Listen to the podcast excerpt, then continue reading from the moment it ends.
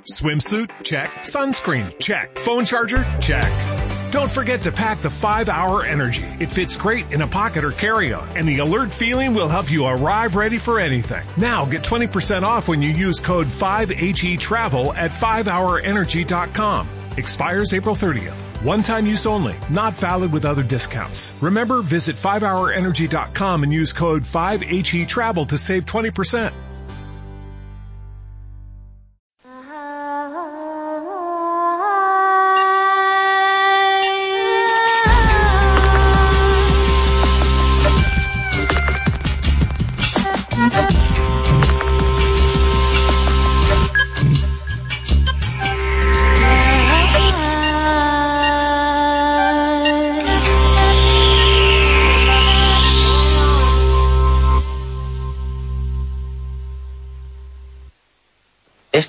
Programa lo hemos grabado en el Observatorio del Roque de los Muchachos, en La Palma. Y es que queríamos indagar por los enigmas grandes y gigantescos como cómo se produjo la gran explosión del Big Bang o cómo se forman los agujeros negros. Pero luego hay enigmas personales, casi íntimos, cuando a su hija o a su nieta le preguntan qué está metiendo en el globo cuando está hinchando el globo con el aire de sus pulmones, díganle que es el Big Bang y verán qué cara pone. Y sin embargo, tenemos razón. Nuestra comprensión del universo ha avanzado enormemente en los últimos años. Pero, paradójicamente, a medida que es más comprensible, también se vuelve más extraño.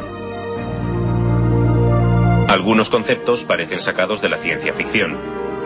Hablamos, por ejemplo, de materia oscura, una materia misteriosa e invisible. Y muchísimo más abundante que la materia que sí podemos ver. Las galaxias no son más que motitas de polvo en un océano de materia oscura. También se postula la existencia de una energía oscura.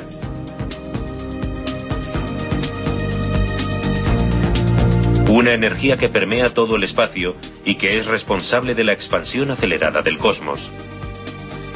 Pero, ¿seguirá expandiéndose siempre o invertirá su movimiento y colapsará en un Big Crunch? Parece que el destino final de nuestro universo está oculto en la naturaleza de esta energía oscura. El mayor de los enigmas, sin embargo, es cómo empezó todo. Y para resolverlo, necesitamos una teoría que pueda dar cuenta de todos los fenómenos que ocurren en el universo.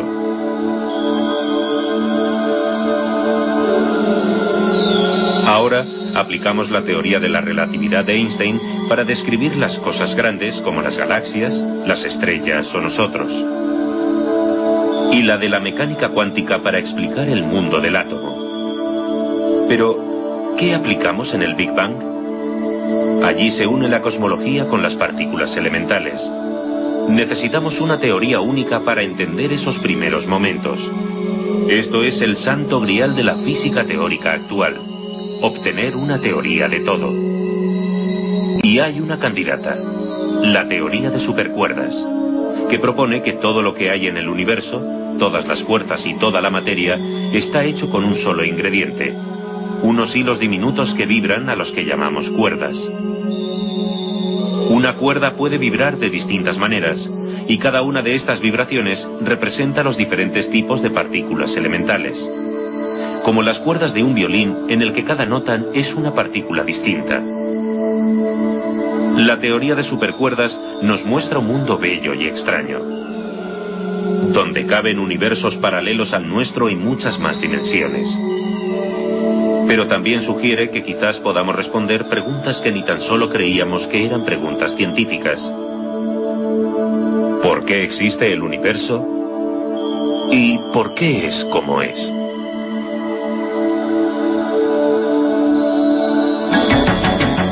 Leonard Susskind es catedrático de física teórica en la Universidad de Stanford.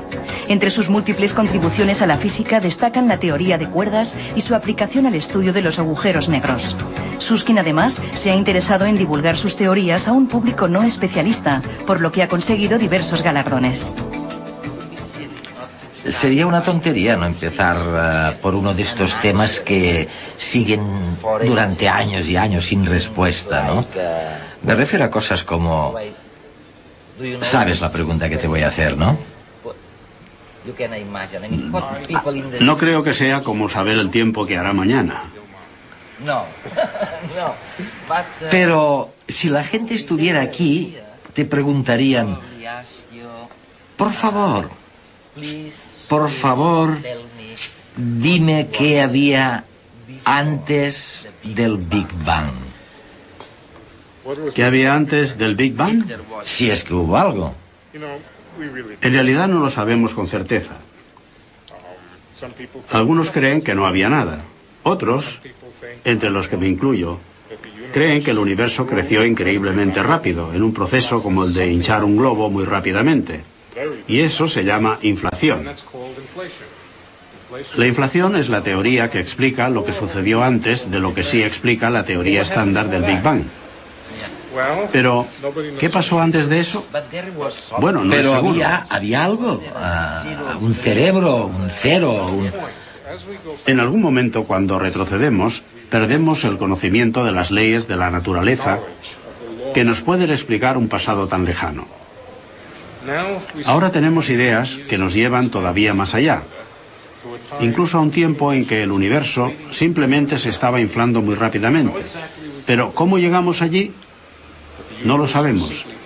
Mientras el universo se estaba inflando rápidamente, creemos que se podrían haber formado unas pequeñas burbujas que a su vez empezaron a desarrollarse y nosotros vivimos en una de esas burbujas.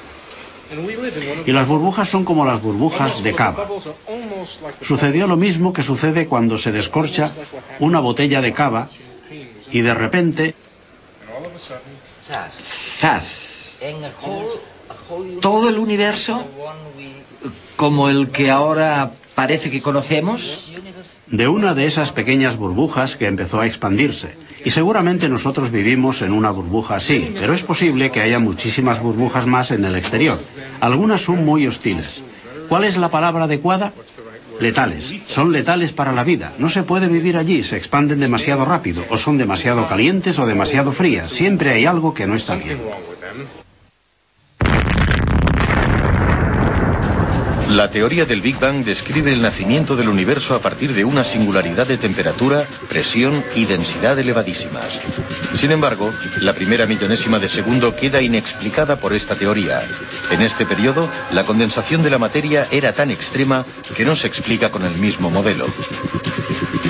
La teoría de los universos inflacionarios fue formulada como respuesta a estos interrogantes.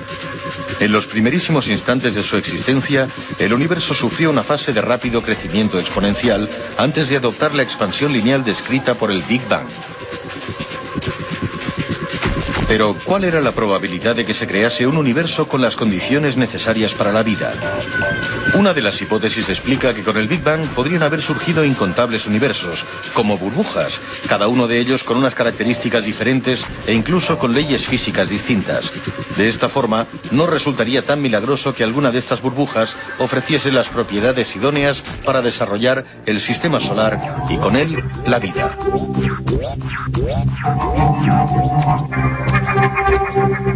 Pero si los primeros instantes del universo ya plantean todas estas dudas, los años posteriores del cosmos siguen sorprendiéndonos. Recientemente se han simulado los primeros sonidos del universo a partir de la radiación cósmica de fondo. Esta radiación que procede de cuando el universo tenía tan solo 380.000 años se ha podido estudiar gracias a un viejo truco astronómico. La luz que llega de un objeto muy lejano lo abandonó mucho tiempo atrás y nos permite verlo como era entonces, no como es ahora. Se han analizado las pequeñas fluctuaciones que existen en el fondo cósmico de microondas y se han traducido a un campo de tonos sonoros. Las notas más altas engendran la primera generación de estrellas, mientras que las bajas se disuelven lentamente para convertirse en las galaxias que llenan todo el espacio. Esta banda sonora condensa en 5 segundos la simulación del ruido cósmico del primer millón de años del universo.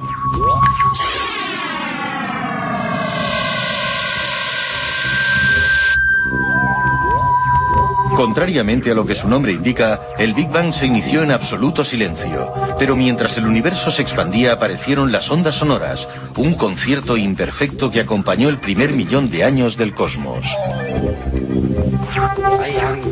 Cuando discuto con algunos amigos del mundo de la física y hablamos sobre las diferencias entre las teorías de la física cuántica y el mundo macroscópico, siempre dicen, para que no se les pille en un error, que las leyes de la física o del mundo son las mismas. Pero tú dices que no, que todas las leyes no son las mismas en todas partes, que depende de la burbuja. Los cosmólogos son un poco diferentes de los físicos, porque su interés se centra en el universo, cómo se creó, su tamaño, su forma. Y los físicos están interesados en las leyes de la naturaleza tal como se pueden observar en un laboratorio. Los físicos siempre han adoptado el punto de vista de que las leyes de la naturaleza son únicas y de que había siempre un tipo especial de matemáticas, unas matemáticas con unas reglas desconocidas, cuyas ecuaciones, cuando se pudieran resolver, explicarían por qué el mundo es como es, por qué el electrón tiene ese peso, por qué el fotón tiene esa forma. En cambio, los cosmólogos observaron el mundo exterior y vieron algo diferente. Vieron el mundo lleno de coincidencias, coincidencias arbitrarias, conspiraciones accidentales entre los números, sin una simplicidad particular, sin una particular belleza matemática, pero con un modelo particular que lo gobernaba todo. Y ese modelo en particular era que las reglas, las leyes, el entorno, eran exactamente los que se necesitaban para que se pudiera formar la vida. Antes de Darwin, la existencia de algo tan maravilloso como un globo ocular era una prueba de la existencia de Dios. Ahora, cuando se mira el universo, se tiende a decir que es muy amable, y mucha gente piensa que esto debe ser porque alguien lo debió hacer así para que existiéramos. Lo que necesitamos es un principio del mismo tipo del que utilizó Darwin para explicar por qué el universo es tan amable sin necesidad de invocar a las fuerzas sobrenaturales. Y a eso le llamáis el principio antrópico. ¿Y una explicación? El punto de vista del científico, que cree o no cree en Dios, es explicar la naturaleza sin invocar a las fuerzas sobrenaturales. Y puesto que es nuestro trabajo, tenemos que hacerlo. Bueno, quizá yo lo habría llamado de una forma diferente. Hay situaciones donde la sutil frontera entre ciencia y filosofía se diluye. Este es el caso de un principio que ha suscitado arduas discusiones entre sus defensores y detractores, el principio antrópico que en términos aproximados dice que el universo es como es debido en parte a nuestra existencia. A primera vista parece ilógico. Es como si nosotros, recién llegados a este inmenso océano cósmico, seleccionáramos de alguna forma el pasado del universo y sus constantes fundamentales. Pero si profundizamos en cualquiera de sus dos versiones, la débil y la fuerte, podemos encontrar argumentos que alimenten nuestras dudas. La interpretación débil del principio antrópico dice que la vida está restringida a ciertos lugares y épocas del universo. Por ejemplo, si la edad del universo fuera considerablemente inferior a 13.000 millones de años, no hubiera habido tiempo de crear el sistema solar, enfriar la Tierra y albergar vida como la nuestra, mientras que si el universo fuera más viejo, ya estaría demasiado frío. En este sentido, tampoco debe sorprendernos la privilegiada situación de la Tierra respecto al Sol. De otra forma, no existiríamos para cuestionarnos este hecho. Algunos científicos van más allá y plantean una versión fuerte del principio antrópico que implica la existencia de múltiples universos o historias posibles. Hay ciertas leyes y constantes fundamentales que parecen extremadamente bien ajustadas para permitir la vida, para hallar explicación a este hecho, postulan que no hay un único universo, sino múltiples, cada uno con otras leyes y constantes diferentes en donde la vida sería imposible. Es nuestra propia existencia la que selecciona el universo particular en el que vivimos de entre todos los posibles. El principio antrópico es controvertido y está sujeto a todo tipo de interpretaciones, pero en el fondo es una forma de justificar esta casualidad que ha permitido nuestra presencia sin necesidad de recurrir a la figura del Dios creador ni simplemente aceptar que hemos tenido una exagerada suerte. Nos resulta tan difícil comprender que pueda haber otras dimensiones que sean muy pequeñas, escondidas en algún sitio, ¿no? Esta es la parte de la cuestión. Creemos, aunque no hay ninguna razón, bueno, de hecho hay razones matemáticas para creer en lo más profundo de la teoría de cuerdas, que existen otras dimensiones además de las tres que vemos, arriba y abajo, derecha e izquierda y adelante y atrás. Hay más, en algún sitio que no podemos ver porque son demasiado pequeñas. De modo que es posible que en otro lugar, no solo posible, tiene que ser así, en alguna otra burbuja, la mayor parte de las dimensiones sean grandes como las dimensiones que podemos ver, y unas pocas de ellas sean pequeñas. Este sería un mundo en el que la gente, si pudiera vivir en él, tendrían arriba y abajo, derecha e izquierda, adelante y detrás, y también pompus y rompus, no lo sé, alguna otra cosa, algún otro tipo de dirección. ¿Por qué no vivimos en un mundo que tenga arriba y abajo, lados, adelante y atrás y pompus y rompus? La razón es que no se podría vivir en un mundo que tuviera una dimensión más. Todo tipo de cosas serían mal, particularmente por lo que respecta a la química. En el lenguaje corriente, lo que la gente entiende por una teoría es pienso esto o aquello. Lo que un físico quiere decir cuando habla de teoría consiste en un marco matemático extremadamente bien definido que permite describir las cosas. De acuerdo con las mejores ideas de la mejor teoría que tenemos, que es la teoría de cuerdas, el número de estas burbujas es enorme y también es enorme la diversidad de los diversos tipos de entorno que hay. Hay todo lo que se pueda imaginar lugares donde los electrones son más pesados que los protones o donde los protones son más pesados que los electrones, todo tipo de posibilidades diversas y solo una pequeña fracción de ellas es vitalmente posible. Y ahí es donde se encuentra la vida, no hay nada metafísico en ello, nada sobrenatural, no hay ninguna idea de que un Dios benevolente hizo el universo para que pudiéramos vivir en él, sino que hay grandes tipos de entorno que fueron el producto de este proceso. Y solo una fracción muy pequeña de ellos fueron, como tú dices, amables. Hasta hoy, ningún científico ha logrado enlazar las leyes físicas que rigen el macrocosmos, que conforman la teoría de la relatividad, con las que rigen el microcosmos, basadas en la mecánica cuántica. Así, cuando la ciencia pretende describir determinados fenómenos en que se mezclan ambas realidades, como los escenarios del espacio-tiempo o los agujeros negros, cualquier cálculo que se pretenda realizar genera respuestas absurdas. Es el gran problema de la física actual, la necesidad de una teoría capaz de unificar todas las fuerzas que operan en el universo, desde la escala más diminuta a la más grande. Hace 30 años se elaboró una que en caso de demostrarse podría acabar con esta contradicción. Es la teoría de las supercuerdas, se basa en la premisa de que cuando analizamos los elementos que conforman la materia a una escala inferior a 10 a la menos 33 centímetros, la realidad se transforma y los objetos pasan a ser cuerdas y las cuatro dimensiones que conocemos pasan a ser 10. Veamos cómo podría ser eso. Para imaginarnos un escenario semejante, tenemos que pensar en el espacio como un tubo muy largo y fino. Visto de lejos, parecería no tener más que una dimensión, pero al ampliarlo, se pondría de manifiesto su forma cilíndrica. Cada punto sin dimensiones de la línea resultará ser un círculo de la sección del cilindro. Según la teoría de las supercuerdas, las partículas puntuales vistas desde una perspectiva muy microscópica son en realidad pequeñas cuerdas que según diferentes versiones pueden tener extremos abiertos o cerrados. Si la materia fuese así, realmente presentaría un comportamiento que permitiría a la relatividad y a la mecánica cuántica coexistir de manera armónica. El espacio, entendido de esta manera, estaría poblado de cuerdas, algunas de las cuales envolverían la circunferencia del tubo una o más veces y que constituirían el andamiaje subyacente sobre el que se construyó el universo, algo así como un entretejido invisible a nuestra escala donde las dimensiones adicionales no se observan. Leonard, ¿te das cuenta de que si miramos a la filosofía occidental o a la historia de la filosofía,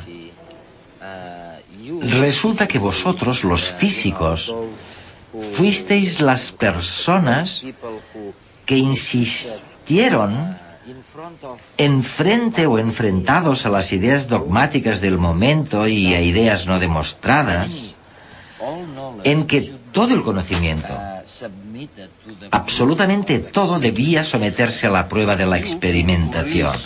Y ahora resulta que vosotros que nos vendisteis esta idea, ahora estáis promoviendo ideas, por favor, corrígeme, ideas que tienen coherencia matemática, pero que probablemente nunca podrán ser experimentadas. Es así, ¿no? Nunca digas nunca jamás. Lo que hacemos es construir una teoría y luego testarla de diversas formas teóricas. Son siempre elementos de la teoría los que intervienen en la comprobación de estas cosas. Recuerdo muy claramente cuando surgió la idea de los quarks. ¿Sabes lo que es un quark? Un quark es lo que hay dentro de los protones y de los neutrones y que no puede salir de ellos. De manera que cuando los físicos oyeron decir que en los protones y en los neutrones había quarks y que un quark no se podía separar para examinarlo, dijeron, esto no es ciencia. Si no se puede sacar y no se puede examinar y no pueden hacer experimentos con el quark mismo, entonces simplemente no es ciencia y no creemos en los quarks, porque la ciencia exige que seamos capaces de hacer observaciones directas. Bueno, con el tiempo la gente se fue acostumbrando a la idea de que los quarks no se podían sacar y se cambiaron las reglas. Una de las reglas es, la filosofía sigue a la física y no la física a la filosofía. La última pregunta. Y mi nieta estará contentísima. El otro día estaba hinchando un globo y me preguntó, tiene siete años, ¿de dónde viene el aire que entraba en el globo? De sus pulmones, pensé primero, y luego le dije, creo que la mayor parte viene del Big Bang. Pero no entendió realmente. Ella dijo, no, viene de dentro de tus pulmones, abuelo. ¿Pero de dónde sale entonces? Viene del Big Bang, pero de forma indirecta. La mayoría del material que se creó durante el Big Bang era principalmente helio e hidrógeno. El aire que sale de tus pulmones contiene muy poco hidrógeno y helio. Es principalmente oxígeno, nitrógeno y sobre todo dióxido de carbono. ¿De dónde salió lo otro y cómo se llegó del helio y del hidrógeno a... La respuesta es, del interior de las estrellas que se estaban quemando y que calentaron el helio y el hidrógeno y lo transformaron en carbono-oxígeno. Y entonces, ¿por qué no está todo esto encerrado en el interior de las estrellas? Porque las estrellas explotaron y crearon supernovas, y nosotros estamos hechos del material que salió de la explosión de las supernovas. Originalmente estamos hechos del material creado en el Big Bang, pero este dio lugar al material que hoy soplamos en un globo.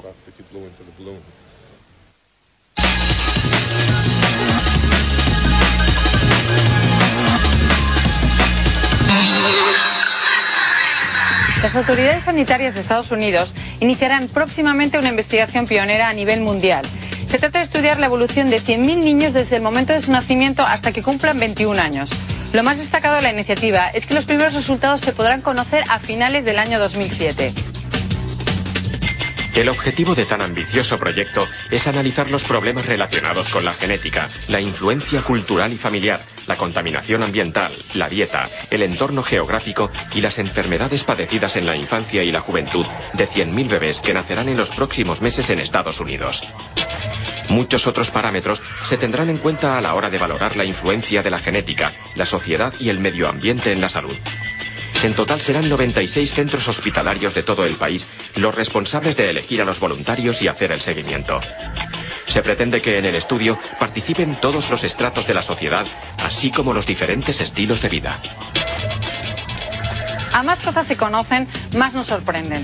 Es el universo que no para de mostrar nuevas incógnitas. Una reciente observación se ha centrado en identificar una serie de estrellas que no se mueven en órbitas circulares como la mayoría de las que surca la Vía Láctea. No es de extrañar que sean conocidas como estrellas rebeldes. La investigación la ha llevado a cabo un equipo de físicos del Departamento de Astronomía y Meteorología de la Universidad de Barcelona. Los astrónomos han descubierto estrellas que no se mueven en órbitas circulares alrededor de la Vía Láctea. Se trata de unas estrellas que viajan en otras direcciones, especialmente hacia el centro y los extremos de la galaxia, en un movimiento propiciado por sus brazos espirales. En la Vía Láctea hay más de 100.000 millones de estrellas, aunque las llamadas rebeldes representan el 20% del total. El descubrimiento podrá aclarar la composición de los supercúmulos que hasta ahora se creía que era un grupo de estrellas similares que se desplazaban todas en la misma dirección. A pesar de su mala fama, las abejas tienen propiedades terapéuticas nada desdeñables. Más que estos insectos, es el veneno que producen el que tiene una capacidad antiinflamatoria 100 veces superior a la de algunos fármacos. Una propiedad que están analizando médicos y farmacéuticos. Hasta el momento las propiedades del veneno de las abejas no son muy conocidas, pero un equipo español lleva tres años identificando las propiedades de dicha sustancia. En concreto, se trata de la apitoxina, que gracias a su composición es eficaz en el tratamiento de enfermedades reumatoides y de las vías respiratorias. Los especialistas, que ya han empezado a probar la nueva terapia, antes de nada deben conocer la sensibilidad a la apitoxina de los posibles pacientes. La picadura de las abejas es mucho menos dolorosa que la de las avispas. Además, la reacción alérgica es menor, muy parecida a la que produce una picada de mosquito. La industria farmacéutica está muy atenta a los resultados definitivos, ya que se pueden diseñar medicamentos eficaces y sin efectos secundarios. No son muy comunes, pero cuando actúan su efecto es devastador. Son los huracanes. Cuando se generan, nada ni nadie puede frenarlos. Un equipo de investigadores de Massachusetts estudia cómo desviarlos hacia zonas no pobladas o incluso cómo conseguir desactivarlos todo un reto. Los físicos cuentan con una sofisticada red informática donde han empezado a simular de forma virtual los huracanes más demoledores de los últimos tiempos. Además de las herramientas informáticas, cuentan con sofisticados modelos de predicción del tiempo que reproducen de forma fidedigna los procesos internos que desencadenan y desarrollan los temporales más violentos. De momento, el grupo mantiene que estos sistemas son sensibles a pequeños cambios en sus condiciones iniciales, como la temperatura y la humedad del aire. Así, gracias a modelos matemáticos, se está intentando variar las circunstancias que haría posible debilitar la intensidad de un huracán o incluso que se desviara hacia zonas despobladas, con lo que su repercusión sería mucho menor.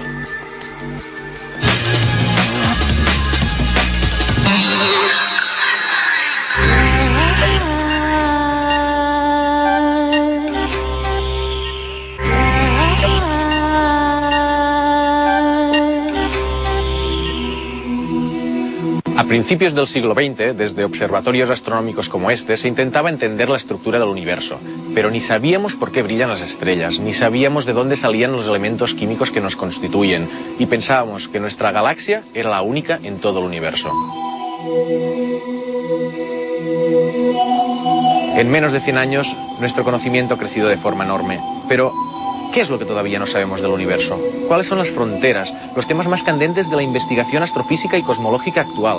Si apasionante es relatarles lo que ya hemos aprendido, quizás lo es mucho más pensar en lo que todavía nos falta por descubrir, los verdaderos enigmas que nos oculta el universo.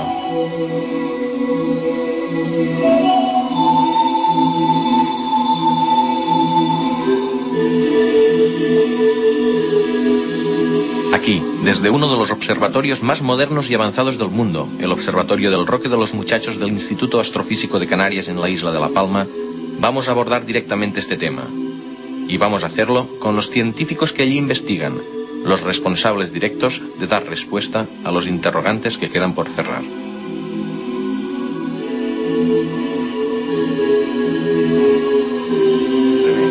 René, estamos en la isla de La Palma en medio de un mar de nubes. ¿Qué es lo que todavía no sabemos del universo? Es una buena pregunta. Y me gustaría tener una buena respuesta, porque eso haría que la vida de los astrónomos fuera mucho más fácil. Por supuesto, hay mucho que todavía no sabemos. La respuesta es también filosófica, porque no sabemos qué es lo que no sabemos. Pero intentaré responder a tu pregunta de una manera más útil. La investigación en el campo de la astronomía en estos momentos se concentra en la formación de los planetas, los sistemas solares y las estrellas, y en tener una mejor comprensión acerca de dónde venimos nosotros como seres humanos y también en ver si hay vida en otros lugares del universo. Y a una escala superior, el saber cómo empezó el universo, cómo se ha desarrollado y a dónde irá en el futuro.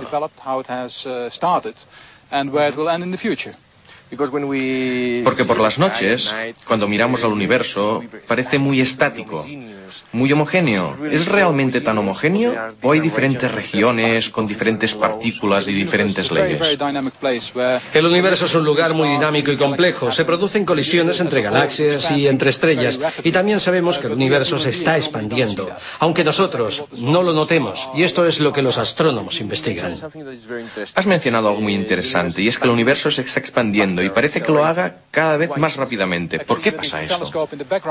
El telescopio que tenemos aquí al fondo, el telescopio de William Herschel, ha contribuido mucho al entendimiento de la expansión del universo. Y como has dicho, desde hace algunos años sabemos que el universo seguirá expandiéndose para siempre. ¿Es esto debido a la recientemente descubierta energía oscura? Sí, la energía oscura y la materia oscura son aspectos muy importantes para entender la teoría de cómo se ha desarrollado el universo y cómo se desarrollará en el futuro. Pero ¿sabemos ya qué son la energía oscura y la materia oscura? No, desgraciadamente todavía no lo sabemos, aunque es un campo de investigación muy activo. Si estudiamos los movimientos de las galaxias y los analizamos, deducimos que hay mucha más cantidad de materia en las galaxias de la que podemos ver.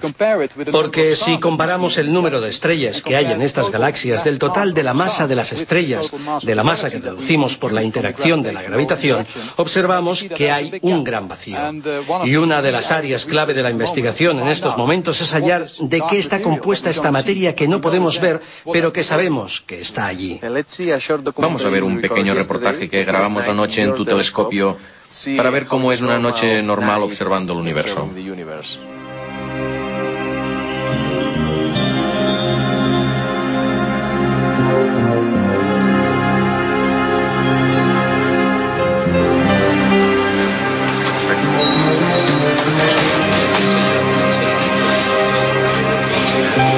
Las 9 de la noche, una hora más en la península, y en este telescopio, el mayor del Observatorio del Roque de los Muchachos, esta noche van a observar el objeto más lejano que conocemos en el universo.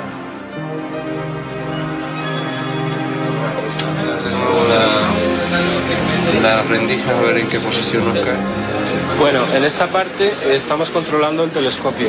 Berto es el encargado de, de controlar el telescopio, de darle las órdenes para que apunte y se desplace a la posición del cielo donde nosotros queremos observar. Aquí eh, eh, José y Rafa son los encargados del instrumento y lo que ahora eh, están mm, comprobando es que somos capaces de poner los objetos que queremos observar dentro de las rendijas que están aquí señaladas. Este es el control del instrumento y aquí Cristina es la encargada de eh, analizar las imágenes y más o menos pues en prácticamente tiempo real, con 5 o 10 minutos de retraso, podemos ver lo que estamos observando.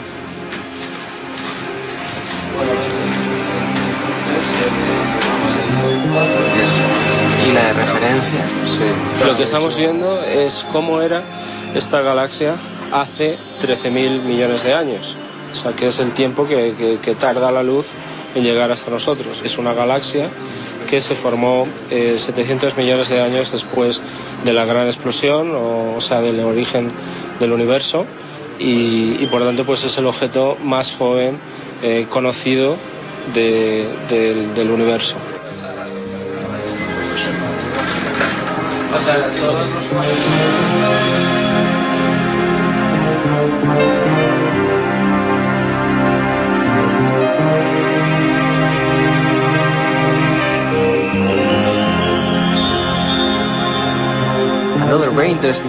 Otra actividad muy interesante que estáis llevando a cabo en tu telescopio es la creación de una estrella artificial. Sí, los telescopios siempre están limitados por la atmósfera de la Tierra. Hay que mirar a través de la atmósfera para ver las estrellas. Y esta provoca una turbulencia que hace que la imagen de las estrellas resulte un poco borrosa. Y con esta estrella artificial podemos medir la turbulencia en la atmósfera y luego corregirla. Pero esta estrella artificial no será una estrella, sino un punto de luz. Así es. La forma en que vamos a desarrollar esta estrella artificial artificial, puesto que evidentemente no podemos ir a la atmósfera y encender una fuente de luz muy brillante, es hacer brillar un láser a través del telescopio y proyectarlo a lo alto de la atmósfera, a una altitud de 20 kilómetros. Y eso producirá una fuente de luz artificial que utilizaremos para corregir la turbulencia de la atmósfera y mejorar la calidad de imagen del telescopio. Déjame ahora que sea más especulativo. ¿Qué piensas de la posibilidad de que haya otras dimensiones además de las cuatro que tenemos? Sí, esto es muy interesante y efectivamente es muy especulativo, pero es uno de los temas más candentes porque está muy relacionado con la historia y el futuro del desarrollo de nuestro universo. Y es fundamental para la comprensión de la física y de nuestra misma naturaleza. Como bien has dicho, estamos acostumbrados a trabajar en cuatro dimensiones. Las tres dimensiones del espacio y la dimensión del tiempo. Y como seres humanos estamos acostumbrados a observar y vivir en esas cuatro dimensiones. Pero los matemáticos y los cosmólogos suelen trabajar con muchas más dimensiones porque poseen técnicas matemáticas que pueden utilizar para desarrollar una comprensión más profunda de la constitución misma de la naturaleza, de la Tierra y del mundo que nos rodea. Y otra pregunta fundamental es la de la posibilidad de universos múltiples. Más allá de la idea cuántica de historias múltiples o las diferentes ideas de universos cosmológicos, ¿Por qué tuvo que haber solo un Big Bang? ¿No pudo haber más Big Bangs y más universos? Sí, exacto. Es posible que hubiera habido más Big Bangs. ¿Por qué no? Una de las limitaciones de la astronomía es que la información fundamental que se obtiene es a través de telescopios que están, como este, en la cima de una montaña. Y simplemente por el hecho de que toda la información que obtenemos nos llega a la velocidad de la luz, no podemos mirar más allá de la última frontera del universo es la edad del universo multiplicado por la velocidad de la luz. Es decir, 40.000 millones de años luz es nuestro límite último, nuestro horizonte último. No podemos mirar más allá de esta frontera simplemente porque la luz no ha viajado lo bastante como para llegar hasta nosotros. De manera que podemos estudiar nuestro universo, pero lo que está fuera de nuestro universo, si hay otros universos más allá, solamente podemos suponerlo y especular. Pero quizá no sea una idea absurda imaginar que haya universos como burbujas que se crearon al principio como nuestro propio universo y evolucionaron después formando otros universos. Claro que sí. A mí me parece una idea muy válida, pero como astrofísico que soy, también quiero realizar mediciones y comprobar que eso es cierto. Es decir, sacarlo del reino de la pura especulación e intentar hacer física experimental usando el conocimiento que poseemos. Por desgracia estamos limitados y solo podemos observar las estrellas y las galaxias de nuestro propio universo.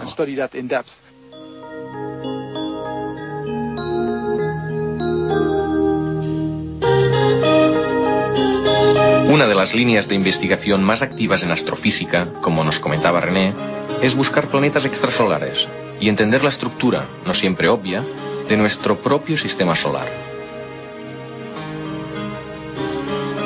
Y esta es la principal actividad del telescopio italiano Galileo, dirigido por Ernesto Oliva. ¿Sabían que hasta 1920 no descubrimos la existencia del planeta Plutón y hasta 1978 que tenía una luna incluso mayor que él? Ernesto, ¿qué es lo que todavía no sabemos de nuestra casa, del sistema solar? Pues muchas cosas. Es difícil prever lo que no sabemos. Muchas cosas no sabemos. Ay, me, me imagino que sí. Fíjate que hace pocos meses, me parece al principio del año, ah, descubrieron que hay un otro planeta, tal vez grande como Pluto, a una distancia tres veces de Pluto, muy, O sea, sería- muy, leja- muy lejos de la- del Sol. Pero formaría parte de nuestro sistema solar. Sí, Sería claro. un décimo planeta. Sería un décimo planeta que todavía no se, no se han puesto de acuerdo si es un planeta o si es un asteroide gigante, porque sabemos que existen muchísimas rocas que se pueden llamar asteroides o de otra Mm. forma, que orbitan alrededor del Sol. ¿Dónde terminan los planetas y dónde O sea, ¿dó- claro, ¿dónde está el final de nuestro sistema solar? ¿Dónde está el final de nuestro sistema solar? Eh, bueno, es eh, el, eh, el sistema solar puede termina donde termina el efecto gravitacional del Sol. Eh, el- en esta zona hay la cintura de Kuiper, donde se encuentran muchos cuerpos, muchos asteroides que, que tal vez son grandes como Plutones, pero son muy difíciles de, de observar porque están muy lejos del Sol. Y estos están mucho están- más lejos de que Plutón. Plutón 10 hasta 100 veces más lejos. Y no sabemos porque son tan débiles que no, Hmm. que no lo podemos observar, si no tenemos suerte, como lo, lo que ocurrió al, Hmm. al principio del año. Y eh, la estructura del sistema solar eh, es casual, no es casual el hecho de que los planetas pequeños estén al principio y los grandes al final. No, no, no, no es casual, Plutón, no claro. es casual. Todo, bueno, era la idea que todos los astrónomos tenían, que todos los sistemas planetarios se tenían de estar hechos de esta forma. Los planetas que están cerca del Sol no pueden tener gas como hidro- hidrógeno porque están calientes. Si hay y, y todo el hidrógeno que está en la atmósfera se evapora, se va al espacio exterior. Así que un planeta gigante con mucho gas como Júpiter o como Saturno puede encontrarse solo a una- solamente a una distancia donde el efecto de la radiación solar es bajo y hace bastante frío para mantener el gas. O sea, esto era lo que se creía hasta el momento, pero creo que habéis descubierto algún planeta que no cumple... Bueno, sí, la- esa es la búsqueda de los planetas extrasolares que empezó al final de los años 90. Eh, pues hay que decir antes que todo que no, por el momento no tenemos, como astrónomos, no tenemos ninguna oportunidad de ver un planeta directamente. Ni Por- con el gran telescopio de Ni- las ni- Canarias, ni- ni ni con- con, ni con el Hubble. ni con el Hubble, porque es un problema, no- no que los eh, planetas sean demasiado débiles, sino que, son, que hay un problema de contraste de luz entre el planeta que está muy cerca a una estrella que es mil, mil millones de veces más brillante que el planeta mismo. Y entonces, ¿cómo lo hacéis? Claro, los planetas no emiten luz, el contraste con las estrellas es enorme. ¿Cómo detectáis planetas fuera del sistema solar? Pues los planetas se mueven, dan la, dan la vuelta alrededor de la, de la estrella. Sin, sin embargo, los planetas, debido al efecto de la gravedad, también la estrella se mueve un poquito, mientras un planeta le revoluciona O sea, de detectáis estrella. movimientos De las estrella. estrellas y eso Detectamos que movimientos- allí hay un planeta. Sí, lo detectamos utilizando lo que llamamos el efecto Doppler, que es el mismo efecto que nos permite determinar con los ojos cerrados si un treno se está moviendo Hmm. o se está parado. Porque cuando se acerca hace y cuando se aleja cambia el sonido. Lo mismo pasa con la luz. Bueno, el resultado principal, que fue la grande sorpresa para todos los astrónomos, fue descubrir que el primer planeta, y luego el segundo, el tercero, los primeros diez, y luego lo- to- prácticamente todos los planetas que conocemos ahora afuera del sistema solar, son planetas grandes como y más que Júpiter, entonces planetas gigantes con mucho, mucho gas. Y no están distribuidos como lo están. y están cerca de la estrella. Están cerca, muy lo cerca de la de- estrella. Lo contrario de lo que ocurre en, el- en, eh, en nuestro sistema solar. Y cualquier astrónomo antes del 1997 hubiera apostado que Júpiter se encontraría mucho más lejos de la estrella. Todavía no entendemos cómo pueden sobrevivir ahí, porque no pueden sobrevivir. Si los deja ahí tranquilos por mil millones de años, la atmósfera se evapora y Ah. les queda solamente el núcleo más pesado de hierro, silicio, magnesio. ¿Qué es lo que se supone que ha pasado a los planetas pequeños? Exactamente, como la Tierra, Marte y Venus.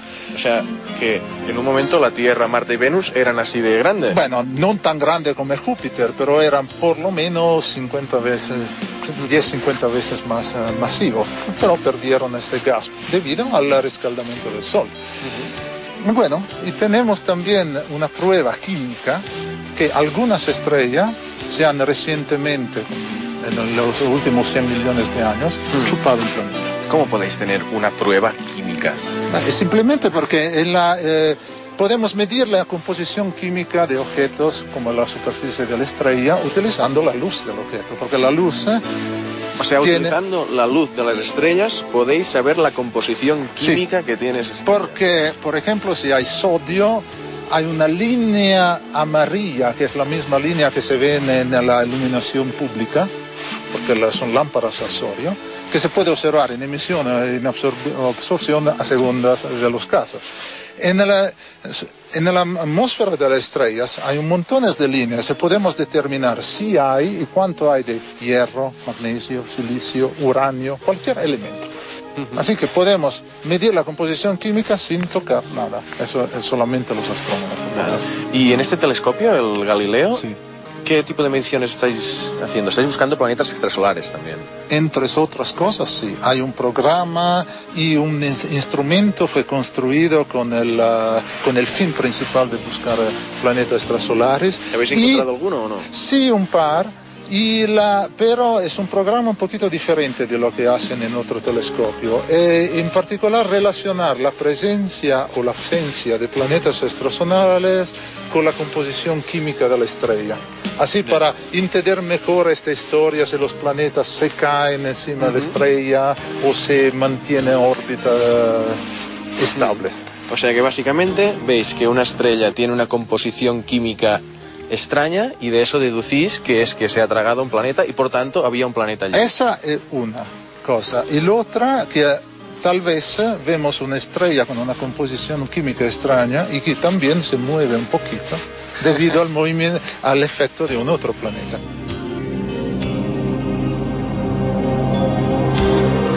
Los telescopios que hemos visto hasta ahora podemos observar muy muy lejos en el universo, pero cuando esté operativo el Gran Telescopio de las Canarias será el mayor del mundo y podremos acceder a lugares aún inexplorados.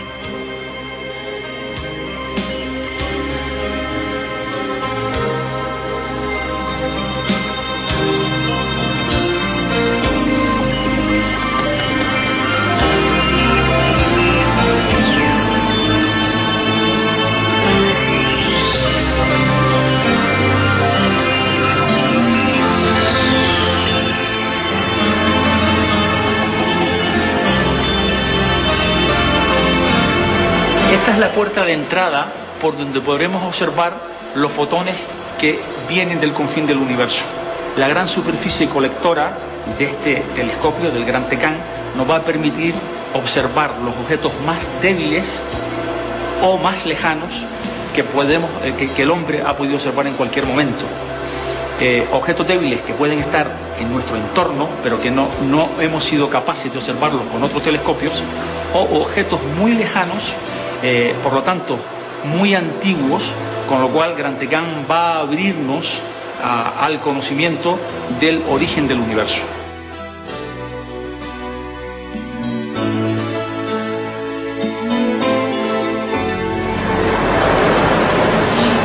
Característico de este telescopio es el tamaño de su espejo primario.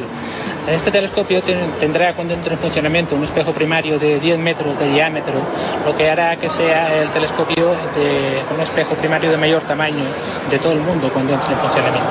Tiene un sistema de sensores y actuadores que mantienen todo momento alineados los espejos del telescopio durante toda la observación. Otra característica importante de este telescopio es que introducirá eh, un sistema de óptica adaptativa, que es un sistema novedoso que permite eh, pues corregir las perturbaciones introducidas por las, por las turbulencias atmosféricas, de forma que se mejora la calidad de la imagen que se observa con el telescopio.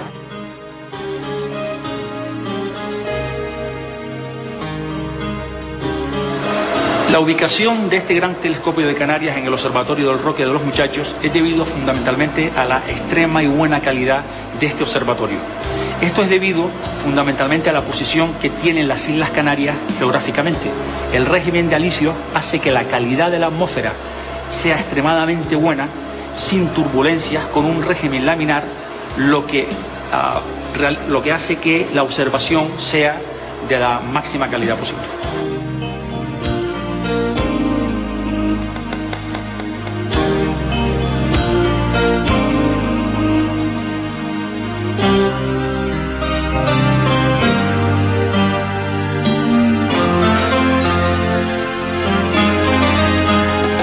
Este telescopio es diferente a todos los que hemos observado hasta ahora.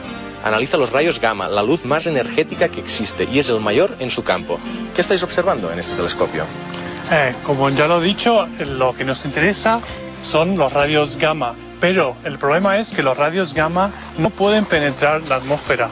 Entonces lo que pasa cuando llegan a la atmósfera es que se interaccionan con la atmósfera y producen una cascada de varias, de muchas partículas. Y las, estas partículas, partículas cargadas, producen una luz que se llama luz, luz Cherenkov, que es una luz que se produce cuando partículas van más rápido de la velocidad de la luz en el medio. O sea, hay partículas que van más rápido que la velocidad de la luz. Sí, bueno, van más rápido de la velocidad de la luz en el medio. Nunca van más rápido de la velocidad de la luz en el vacío. Porque esto, lo de la velocidad de la luz en vacío, todo el mundo sabemos que nada puede ir, pero es realmente cierto, no es una limitación técnica nuestra, es una propiedad de la naturaleza. Nada puede ir más rápido a la luz. Es una ley eh, física que nada, nada puede ir más rápido de la velocidad de la luz en el vacío. O sea que todo es relativo menos la velocidad de la luz, que es una constante. ¿Esto qué implicaciones tiene para la física? Sí, todo Esto es la relatividad de Einstein. Eso es la relatividad de Einstein y es un hecho observable, que no hay nada que vaya más rápido de la velocidad de la luz.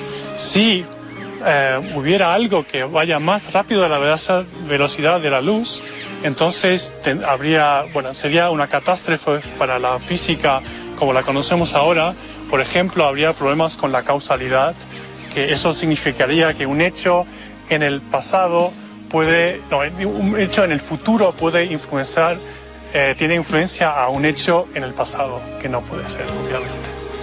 Y en este telescopio, una de las aplicaciones, no es la más importante, pero una de las aplicaciones quizás indirectas es que podéis ver, podéis comprobar si esta teoría de Einstein es realmente cierta o no. ¿Hay dudas sobre si es cierta o no? Sí, de hecho hay dudas. Uno de los problemas de la teoría de Einstein, que es la teoría de gravitación general, es que no está conforme con la otra teoría grande que tenemos en la física, que es la teoría cuántica. Entonces hay eh, los teóricos quieren unir estas dos teorías y se produce lo que sería la gravitación cuántica. Porque estas dos teorías, perdona, esas dos teorías no pueden ser válidas a la vez. Una es responsable de explicar el mundo de lo más pequeño, la teoría cuántica, y la teoría de relatividad de Einstein explica los fenómenos del mundo macroscópico. Pero no pueden ser, no son compatibles. Eh, por el momento no entendemos cómo pueden ser compatibles, pero sí los físicos creemos que al final sí van a ser compatibles. Entonces hay estas teorías de gravitación cuántica que quieren unir estas dos teorías, pero una de las predicciones de esta teoría de gravitación cuántica es que la velocidad de la luz dependa de la energía, o sea, de eh, la longitud de la onda de la luz. Entonces, esto es un fenómeno que queremos observar con este telescopio. Supongamos que tenemos una explosión eh, muy allá, muy lejano en el universo, que emite a la vez eh, luz óptica y por el otro lado radios gamma. Entonces, si la velocidad de la luz depende de la energía, eso significa que no vamos a ver el, el flash, eh, el- la luz óptica y los radios gamma a la vez aquí. Porque, por ejemplo, la luz de los rayos gamma es más lenta de la luz óptica, entonces llega más tarde. Eso sería una prueba que la relatividad general tal como lo diseñó Einstein ya no es válida, sino que hay que inclu- incluir los efectos cuánticos también. ¿Y dónde se producen estas explosiones? Eso es lo- precisamente lo que no se entiende aún. No se sabe, se sabe que es- tiene que ser fuera de nuestra galaxia, pero no se sabe de dónde provienen estas eh, explosiones. Entonces, observando, que hasta ahora no se ha hecho nunca, observando estas explosiones de radios gamma en este rango de energía, es decir, a energías más altas aún, esto nos puede dar muchas indicaciones a- de- del proceso físico que está detrás de estas explosiones y entender cuáles son las fuentes de estas explosiones.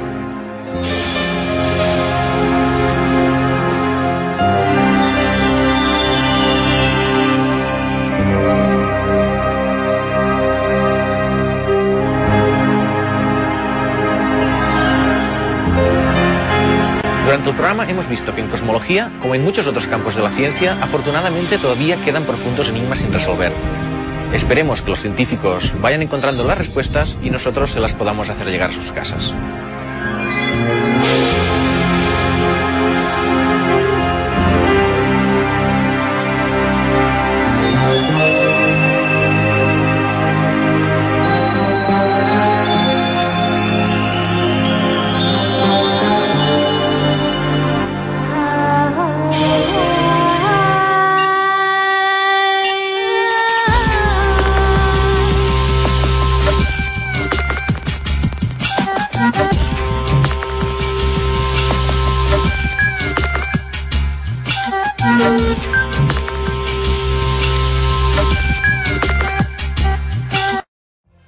Every day, we rise, challenging ourselves to work for what we believe in. At U.S. Border Patrol, protecting our borders is more than a job. It's a calling. Agents answer the call, working together to keep our country and communities safe. If you're ready for a new mission, join U.S. Border Patrol and go beyond. Learn more at cbp.gov/careers.